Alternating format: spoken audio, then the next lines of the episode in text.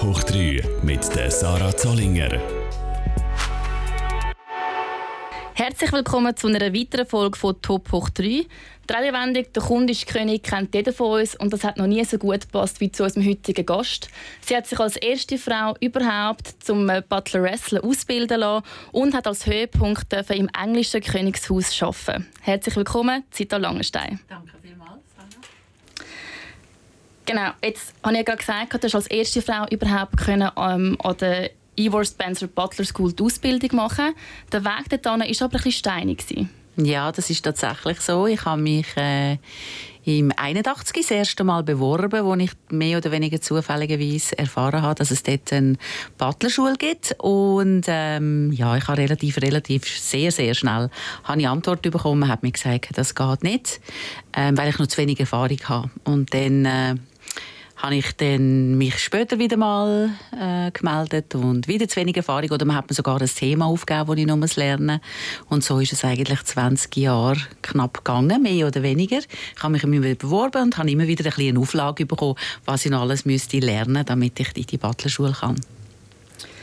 Eben nach 20 Jahren lang hast du als erste Frau dort, äh, dich ausbilden Was war das für ein Gefühl? Mhm. Das ist eine sehr gute Frage, weil interessant war, ich habe über die ganzen Jahre eigentlich gar nicht gemerkt, dass es daran liegt, dass es, äh, weil ich eine Frau bin und somit nicht kann äh, in die Butlerschule, sondern ich habe immer gedacht, oh Mann, ich muss schon sehr schwach sein, dass die mich nicht, nicht, nehmen, weil das gehört sich wenig, dass man dann sagt, äh, du bist eine Frau und wir nehmen halt noch keine Frauen. Und im Jahr 2000 hat dann die Butlerschule entschieden, hat sich dann mit mir in Kontakt genommen und dann äh, ja, ich bin überglücklich gewesen und dann bin ich dort hin. Muss aber auch sagen, ich habe dann plötzlich gedacht, hey, soll ich jetzt das wirklich noch machen nach so vielen Jahren und habe so viel Erfahrung und dann dachte ich, nein, das kann, kann nicht zufällig sein. Also das heißt, ich habe ja so viele Bewerbungen gemacht und das war so ein bisschen mein Geheimnis gewesen und jetzt mache ich das und ich muss sagen, das ist das Beste, was ich je gemacht habe. Und als ich dort war, bin ich natürlich auch eine der wenigen Frauen, die dort die Butlerschule gestartet hat. Das war im Jahr 2005.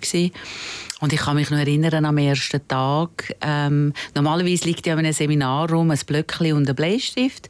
Und dort ist ein Säbel gelegen. Ich dachte, also ich bin irgendwie in der falschen Abteilung gelandet. Und ganz andere Gadgets, die man wieder wie wir so kennen. Und ähm, ich bin einfach ich kann das nicht wirklich beschreiben, aber ich bin überglücklich gewesen, dass ich dort sein konnte. Und auch im Nachhinein muss ich sagen, ist das Beste gewesen, was ich je gemacht habe an einer Weiterbildung. Was hat dich denn angetrieben, dass du eigentlich jetzt 20 Jahre lang nie aufgegeben hast und dich Jahr um Jahr beworben hast? Also eins, was ich ja immer erlebt habe, weil ich im Gastgewerbe geschafft habe, aber auch im Privathaushalt immer äh, bis dort dran ähm, dass wenn man einen Kunden kann zufriedenstellen und ihm das ansieht oder er tatsächlich das auch sagt, das habe ich einfach toll gefunden. Und wenn ich es dann noch sehr oft sogar die Wünsche übertreffen dann habe ich das noch viel besser gefunden. Und ich habe gemerkt, mir fehlen noch so wie Instrumente oder Ideen oder auch Modelle, um vielleicht das noch ein mehr zu professionalisieren und noch ein besser zu werden. Und so symbolisch ist der Butler einfach für mich Symbol von bester Dienstleistungsqualität und dann habe ich immer in meinem Kopf gehabt, also ich werde Butler, ich muss irgendwie ein Butler werden, dann lerne ich all diese Modelle und die hat man wirklich kennengelernt, ja. Du bist ja eben die erste Frau, die als Female Butler sozusagen jetzt die Ausbildung genossen hat. Hast du irgendwie, du hast ja kein weibliches Idol gehabt, hast du trotzdem irgendjemanden gehabt, wo du aufgeschaut hast? Ja, ja, ganz viel. Also Anthony Hopkins in seiner Rolle Remains of the Day, was vom Tag übrig bleibt. Ich meine, ich weiß ja nicht, äh, der ist geboren für die Rolle, habe ich das Gefühl. Oder ähm, es gibt auch einen ganz tollen Film, der nennt sich Upstairs, Downstairs, ähm, wo äh, in England gedreht worden ist wo der Gordon Hudson, der, der Butler, also das, das geht einem durch Mark und Bein, wenn man das anschaut, oder? wie er für die Familiensystem schaut, wenn er über den Ersten und Zweiten Weltkrieg die Familie durchgebracht hat. Und es sind in so Haushalten aber immer zwei Familien. Das eine ist die äh, Auftraggeber, wo man dafür schafft, aber es ist auch die Familie vom Privathaushalt und das ist hochinteressant, wie er das gemacht hat. Und ich denke, ja, so weit wird es nicht bringen. Also so gut werde ich nie, wie die sind. Es ist ja auch zum Glück nur ein Roman oder ein Film, aber äh, das sind schon riesige Vorbilder. Und hast du schon immer gewusst, dass du möchtest Butleress werden oder wie, wie ist das entstanden? Ja, also meine Familie hat mir gesagt, ich sei etwa sechs Jahre alt als ich das erste Mal der Mutter gesagt hat, ich will jetzt Butler werden. Das hat damit zu tun, dass sie, ähm, sie ist eine Royalistin war, obwohl eine Bauernfrau im Kanton Nidwalden. Ähm, aber sie hat äh, Queen sehr geschätzt. Sie hat äh, einfach das System hm, ich würde mal sagen, bewundert. Und dann hat sie mit mir einmal so Bildbänder angeschaut. Und dann äh, hat sie gesagt, du solltest eigentlich können dort mal arbeiten in der Buckingham Palace. Und ich, gut, ich gehe dort hin arbeiten. Und sie gesagt, ja, dann musst du Butler werden. Und dann war das so ein Flow in meinem Kopf. Gewesen. Okay, ich werde Butler. Zu dem kommen wir später nochmal. genau. Ähm, kann man eigentlich sagen, so, ist das Butlerleben so, denn, wie du dir auch vorgestellt hast, du hast mit 16 dir den Traum gesetzt, hast du das können erreichen ja, eigentlich schon. Also mit 16 hatte ich die erste Stelle in einem Privathaushalt. Ich wollte ja natürlich eben Butler werden, aber es ist ja keine Berufslehre. Somit ist es auf der Hand gelegen, dass ich ins Gastgewerbe gehe und dort eine Berufslehre gemacht habe und aber nachher auch innerhalb von 15 Jahren in der Schweiz, aber auch im Ausland gearbeitet habe, sei es in einem Hotel, in einem Restaurant oder im Privathaushalt. Und ähm, ja, aber ich bin immer ein bisschen umgetanzt. Ich bin wohl nicht ein Butler, weil äh, bei uns sagt man ja nicht Butler, sozusagen, ihm, der Person, die den Haushalt leitet. Und darum habe ich immer im Kopf gehabt, die Ausbildung und im, äh, wann ist das gewesen? Ja, es war ziemlich genau im 81 gewesen, wo man mir dann eben gesagt hat, ähm, es gibt eine Butlerschule in London und dort ist also definitiv dann auch viel, viel später mit der Ausbildung, also meine, alle meine Erwartungen sind hoch übertroffen worden. Also der Inhalt, den man lernen kann, das, das ist unbeschreiblich. Also ich sage jetzt mal, wenn man sich oder wenn man an einen Butler denkt, dann hat man so ein bisschen die Klischees von mit den Händchen, mit dem Frack, dass man vielleicht alle Geheimnisse von der Familie kennt. Trifft mhm. das alles zu? Oder wenn du sagst, es beinhaltet noch viel mehr? Mhm. Das stimmt sehr gut zu sogar. Also äh, jeder Butler hat eigentlich einen Frack und hat ganz viele Dutzende von weißen Händchen, weil die werden immer dreckig, man muss sie andauernd auswechseln. Äh, aber der Frack ist mehr mh, mm, es ist ein, ein Symbol. Man hat relativ wenig an, aber jeder hat einen. Das ist irgendwie wie eine Ehrensache. Und dann ist es sehr unterschiedlich, je nach Familie, was man anzieht, jetzt so ein bisschen von Uniform. Und ähm, jetzt gerade äh, in der normalen privaten Haushalt hat man wahrscheinlich ein Döpies an oder solche Sachen. Und bei uns war das in den meisten Fällen der Fall, gewesen, dort, wo ich im Privathaushalt gearbeitet habe. Ähm, jetzt in einem Palast, also in einem königlichen, royalen Umfeld, hat man Uniformen, die man bekommt. Man hat ja auch Butler in Hotels. Dort ist es auch Uniform oder noch eher der Frack, weil es symbolisch sehr gut in ein Hotel passt. Mhm. Wie viele Händchen und Fracks hast denn du? Also ich habe zwei Frack, jawohl. Ich habe ca. 20 Hemder und oh Gott, ich habe sicher 100 Paar weiße Händchen. Doch einiges, ja, genau. Du hast ja selber jetzt noch ein bisschen erwähnt, das Königshaus, oder? Mhm. Durch deine Diplomarbeit an der Schule hast ja du dürfen an einer ganz besonderen Person Tee servieren. Genau, also meine Diplomarbeit habe ich ihr präsentieren, der Queen von England. Und ähm, das ist, ein, das ist ähm, eigentlich kann ich es manchmal heute noch nicht glauben, dass das überhaupt äh, passiert ist. Und sie hat dann entschieden, dass sie jedes Jahr anlässlich vor ihrem Geburtstag immer wieder, also zum 80. Geburtstag war das erste Mal gewesen. Das war im Jahr 2006 gewesen. und nachher jedes Jahr einmal anlässlich vor ihren Geburtstagsfeierlichkeiten habe ich das präsentiert. Und dann ist es wie sonst auch, also das heißt, ähm, ich habe mich dann langsam dort auskennt. Es ist dann auch sehr viel passiert im Sinne von Prince William hat geheiratet, Queen hat wieder Jubiläum gehabt, dann hat sonst jemand wieder einen runden Geburtstag gehabt. Man hat also zusätzlich Leute gebraucht. Auch dort ist Fachkräftemangel und dann habe ich sozusagen jetzt viele, viele Jahre schon als äh, Aushilfe agiert und habe mehrmals können arbeiten. Jetzt auch an der Beerdigung. Ja, du sagst es jetzt gerade selber, oder? Ich glaube, als wir das erste Mal geschrieben haben, hast du dich gerade in London befunden, hast mhm. können Abschied nehmen von der Queen. Wie war das so für dich? Gewesen?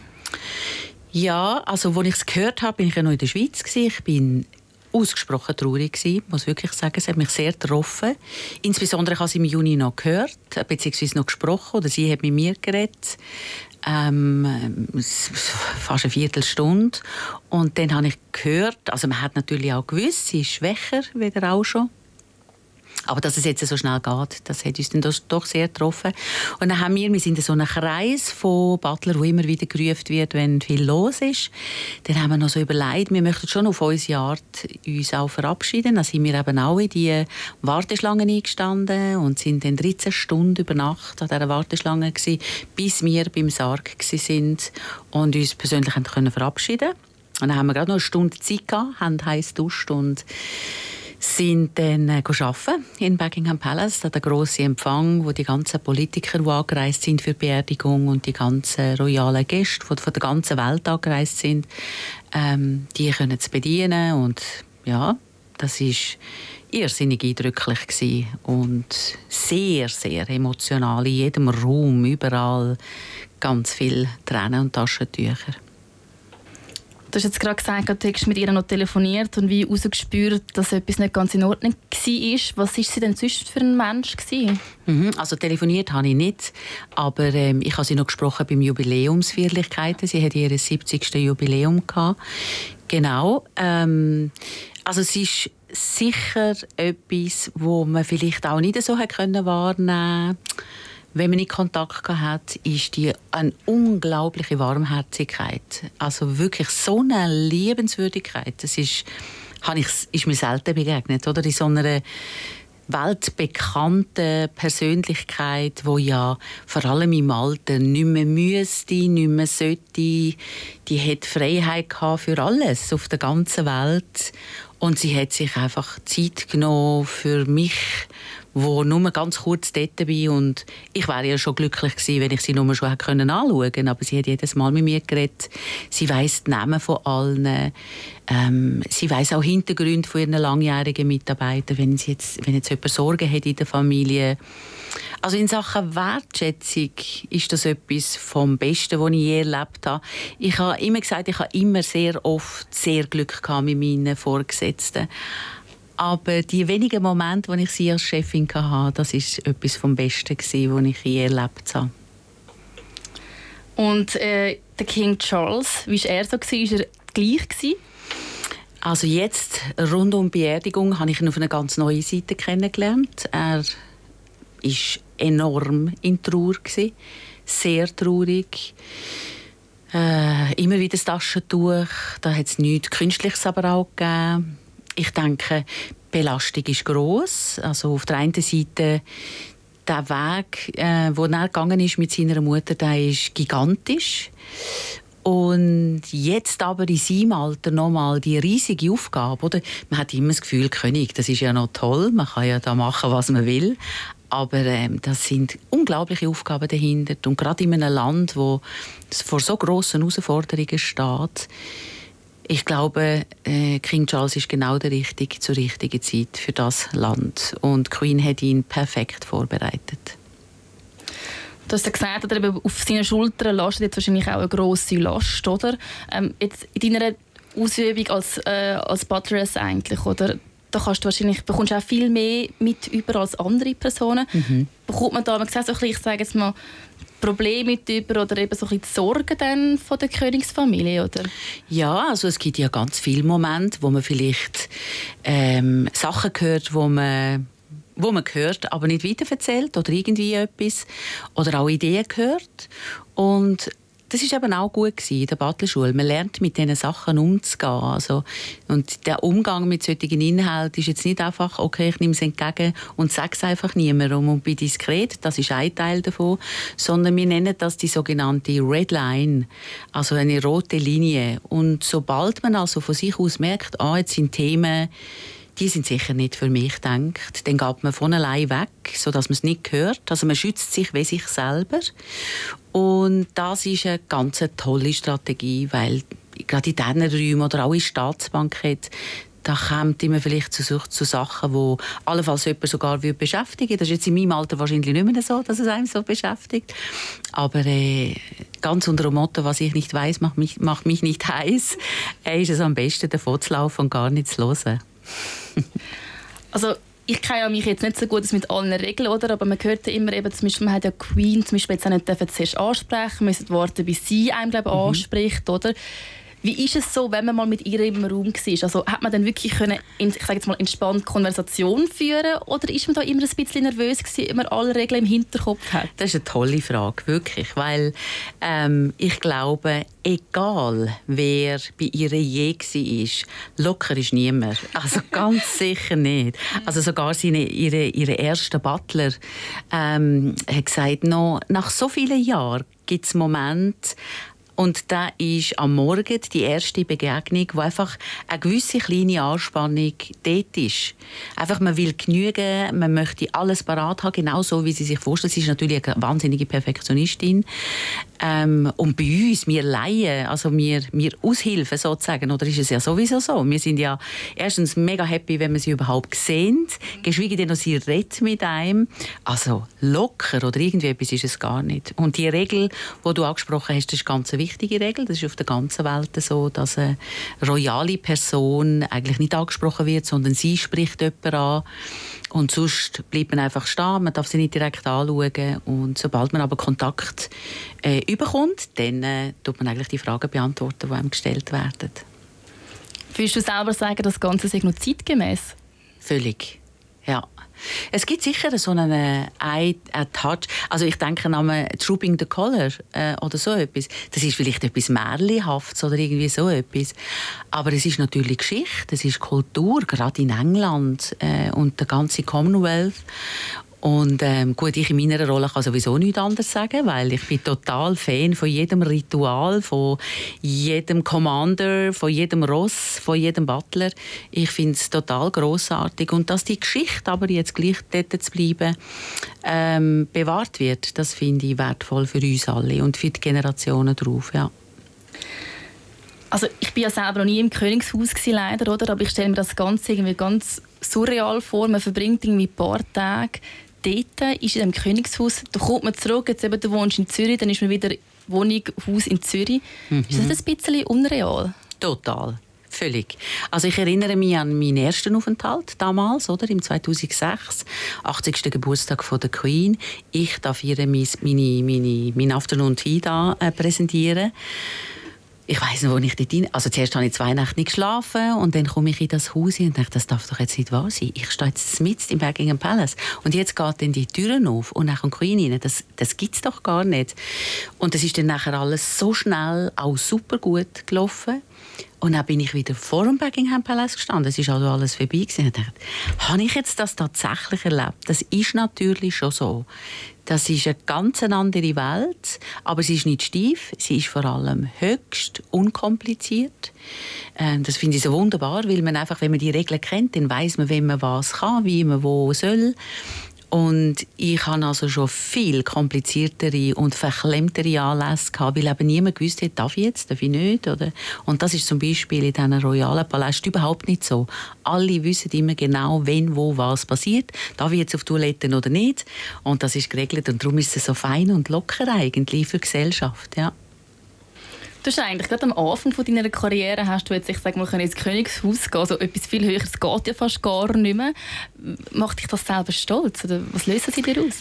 Ja, also das hat man ja nicht können denken, oder? Ich bin ja dann in die Butlerschule und dass ich dort äh, meine Diplom, mit meiner Diplomarbeit den ersten Preis gewinne, wo auch ein Zufall war, geschweige denn noch, dass ich das der Queen präsentieren kann, das war ein Traum, aber ich habe nie einen Moment gedacht, dass das könnte Realität werden Und es ist ganz sicher etwas vom Höchsten, was ich je erlebt habe. Ähm, etwas vom Schönsten überhaupt. Etwas Emotionales habe ich glaube ich auch nie gehabt. Obwohl ich jetzt ähm, sehr viel erlebt habe, beruflich in allen Bereichen. Äh, ja, das ist sicher so und da bin ich definitiv stolz drauf, ja. Und wie sieht es nicht in Zukunft so aus? Wirst du noch ab und zu noch ins Königshaus gehen oder ist die Zeit fertig? Ja, die Frage habe ich jetzt noch nicht ganz für mich beantwortet. Es ist natürlich durch das, dass ich jetzt tatsächlich dürfen, noch arbeiten, zwei Tage äh, an der Beerdigung und jetzt gibt es noch zwei, drei Momente, so Gedenkanlässe, ähm, wo ich auch noch arbeite das Jahr. Es wäre ja auch ein wunderbarer Abschluss von dem Thema in meiner Karriere. Ich meine, ich habe ja ein gewisses Alter und langsam bewege ich mich ja eher ins Abschluss vom Schaffen und nicht noch weiter. Aber jetzt sind die neuen Verträge von King Charles und dann dachte ich, hm, soll ich noch ein bisschen und so. Ich habe mir jetzt noch nicht entschieden. Ich habe Zeit bis Ende Jahr und dann werde ich sehen ob du für den Kings Charles noch möchtest arbeiten oder nicht. Genau, richtig. Also soll ich weitermachen. Ja, mhm. ja okay. Mhm. Wie hast du ihn so wahrgenommen oder wahrnehmen können? Äh, sehr, sehr intelligent, sicher sehr viel mehr aussagend als Queen. Queen hat ja relativ wenig gesagt. Sie hat ihre, ich sage mal, zehn kurze Speeches gehalten in öffentlichen Anlässen. Die sind programmiert aufs Jahr. Das ist natürlich äh, bei King Charles ganz anders. Der hat erstens einmal eine sehr erfolgreiche berufliche Vergangenheit. Ähm, in allen Bereichen, sei das Kunst, sei das mit seiner Biofarm, wo auch gerade perfekt in die Zeit passt. Er hat ganz klare Visionen für die Zukunft. Er hat viel Vorträge gehalten auf der ganzen Welt zu all diesen Themen. Darum wird das sicher ein König sein, der etwas sagt, der eine Meinung hat. Und da bin ich schon sehr gespannt, das muss ich schon sagen, was da alles passiert. Und er ist amazing. Wir merken, du kennst dich aus. Du hast mir ja mal gesagt, du interessierst dich ja allgemein für Geschichten der Royals, also jetzt nicht nur die englische mhm. äh, Königsfamilie. Ähm, was fasziniert dich daran so? Ja, ich weiß es auch nicht. Ich bin irgendwie eben der Trick. Ich bin sicher, das ist ein bisschen meine Mutter seine Gen kann man es nicht anders erklären. Aber immer, wenn ich, ähm, also, da kann ich also an den Kiosk gehen und dann sehe ich eine Headline, das muss ich da, dann denke ich wieder, mein Gott, was erzählen denn die? Das kann gar nicht sein. Ich erinnere mich einmal, habe ich gelesen, wo, wo gerade der Prinz Charles mit einer neuen Freundin ist und ich bin in dem Moment gerade in England und habe ihn bedient und dachte also, unglaublich, wie kommen da die auf die Idee? Aber ähm, ich habe ganz viele Bücher, ich habe alles gelesen über Queen, über, also ich meine, die englische äh, königliche Familie, das ist sicher mein Favorite. Aber ich habe mich jetzt zum Beispiel auch gerade mit der letzten Kaiserin von Österreich sehr beschäftigt. Äh, ich finde ähm, Schweden hochinteressant, wie sich das entwickelt, wo ja ganz eine andere Kultur haben. Also es interessiert mich einfach. Wie andere Hobby haben, habe ich das Hobby. Hast du auch schon für eine andere Königsfamilie arbeiten Ich habe einmal einen Einsatz für Schweden und einmal für Monaco. Und hast du einen riesen Unterschied jetzt gespürt in der Arbeit? Total. Ja, ja, das sind gewaltige Unterschiede. Das ist ja ähnlich, wie wenn ich jetzt in, eine, in unterschiedliche Hotels gehe. Ich gehe in ein Business-Hotel in Amerika oder ich gehe in ein Business-Hotel in Winterthur. Das sind total andere Kulturen. Genau. Kommt immer ein bisschen darauf an, wer der Chef ist. White House ist auch ein Thema. Äh, White House ist für mich nie ein Thema gewesen, ja, nie. Also es hat sich nie ergeben. Zu der Zeit, als ich in Amerika war, haben wir dort nicht können arbeiten. Also beziehungsweise ist auch bei mir gar nicht als Bedürfnis da gewesen, ja. Mhm. Du selber bist ja auch nach einer Kaiserin benannt, Ja, das oder? ist die letzte Kaiserin von Österreich, Zita genau. Das hat deine Mama das bewusst so ausgewählt ja, ja. für dich? Oder? Ja, also es ist, glaube ich, auch zufällig gewesen. Also mein Vater hat dann nicht können entscheiden, weil bei allen anderen, ich habe vier Brüder und eine Schwester, hat immer der Papa entschieden. Und dann hat die Mama entschieden und sie hat gesagt, Zita. Genau, die letzte Kaiserin von Österreich hat so geheißen. Das ist dann natürlich gerade so ein bisschen populär gewesen, oder noch populärer. Ja, die ist in der Schweiz, hat ja dann müssen in der Schweiz leben Sie ist ja, hat ja nicht mehr dürfen auf Österreich, erst am Schluss wieder.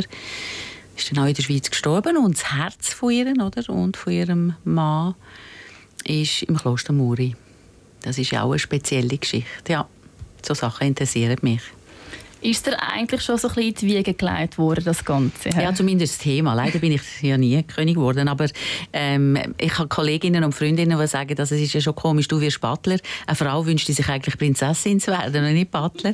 Und da haben die natürlich recht, aber äh, ich habe gewusst, mit dem Prinz, der geht nicht auf. Ich bleibe der liebe Butler. Vielleicht so ein bisschen als Schluss, was mich Wunder nimmt, du reist auch sehr gerne, oder? Du gehst auch gerne, ich glaube jetzt mal Hotels anschauen, mhm. fein essen. Mhm. Wie bist du als Gast? Oh, völlig easy. Also ich glaube, jedes Hotel und jedes Restaurant, wo ich drin bin, die haben eine irrsinnige Freude, wenn ich komme. Ja. Es hat sicher junge, ich nehme an, das willst du gerne ansprechen. Äh, in jungen Jahren bin ich ja stolz um jeden Fehler, den ich entdeckt habe. Oder? Dann, kann man sich, also dann habe ich noch so das Gefühl, wow, schau mal, die da, das macht man also nicht so. Und das ist überhaupt nicht mehr so. Also da bin ich völlig relaxed und ich habe also ich kann in einer wunderbaren Beiz mein Bier trinken und Wurst essen und ich finde es herrlich. Und ich bin im siebten Himmel. Ich kann aber auch in ein Gomio äh, essen und finde die Köche einfach absolute Künstler und geniessen es. Wenn du aber mal in ein Gourmet-Restaurant gehst, schaust du dort ein bisschen besser an oder genauer an, als wenn du in eine Beiz gehst? Ja, also was ich sehr gerne mache, ist immer die ganze Karte lesen, sehr intensiv. Auch die Weinkarten. Und das ist jetzt gerade für die Betriebe, die du ansprichst, das sind riesige Bücher. Und ich behalte sie auch gerne bei mir am Tisch. Also das ist ja so etwas, was ich von meinem Mann gelernt habe. Er hat es immer gerne gehabt, dass er einfach die Weinkarte bei sich hat. Wir haben sehr gerne, vor allem in guten Restaurants, Offenwein ähm, getrunken. Und dann haben wir uns so ein bisschen durch die Karte durchgetrunken, weil man dann vielfach einfach ein Glas von einem Wein kann haben, den man vielleicht sonst nie hat oder vor allem nicht im eigenen Keller. Und darum schaue ich das schon ganz genau. Oder mir fällt dann auf, lecken die tolle Fachleute an, wie machen die das? Und ich rede auch immer mit dem Restaurantleiter oder wenn ich das Glück habe, sogar mit dem äh, Küchenchef so in einem Gomio-Tempel ist ja das nicht selbstverständlich. Unsere Zeit ist leider langsam um, aber vielleicht noch eine letzte kurze Frage. Hast du noch irgend, ich sage jetzt mal, eine Person oder eine Familie, wo du sagst, hey, die hätte ich gerne noch als Kunde? Oh ja, ich äh, würde ja wahnsinnig gerne Anthony Hopkins noch mal so richtig bedienen, mal eine Woche für ihn können als Butler arbeiten. Das wäre, das wäre exciting, ja. Ja, dann hoffe ich, dass der Wunsch noch in Erfüllung geht. Ich danke dir wirklich sehr, sehr für das angenehme Gespräch. Ich dir auch, danke Sarah. Ich hoffe auch, ihr die es genossen und schaltet nächste Woche wieder ein, dann mit dem Stefano Bullmann.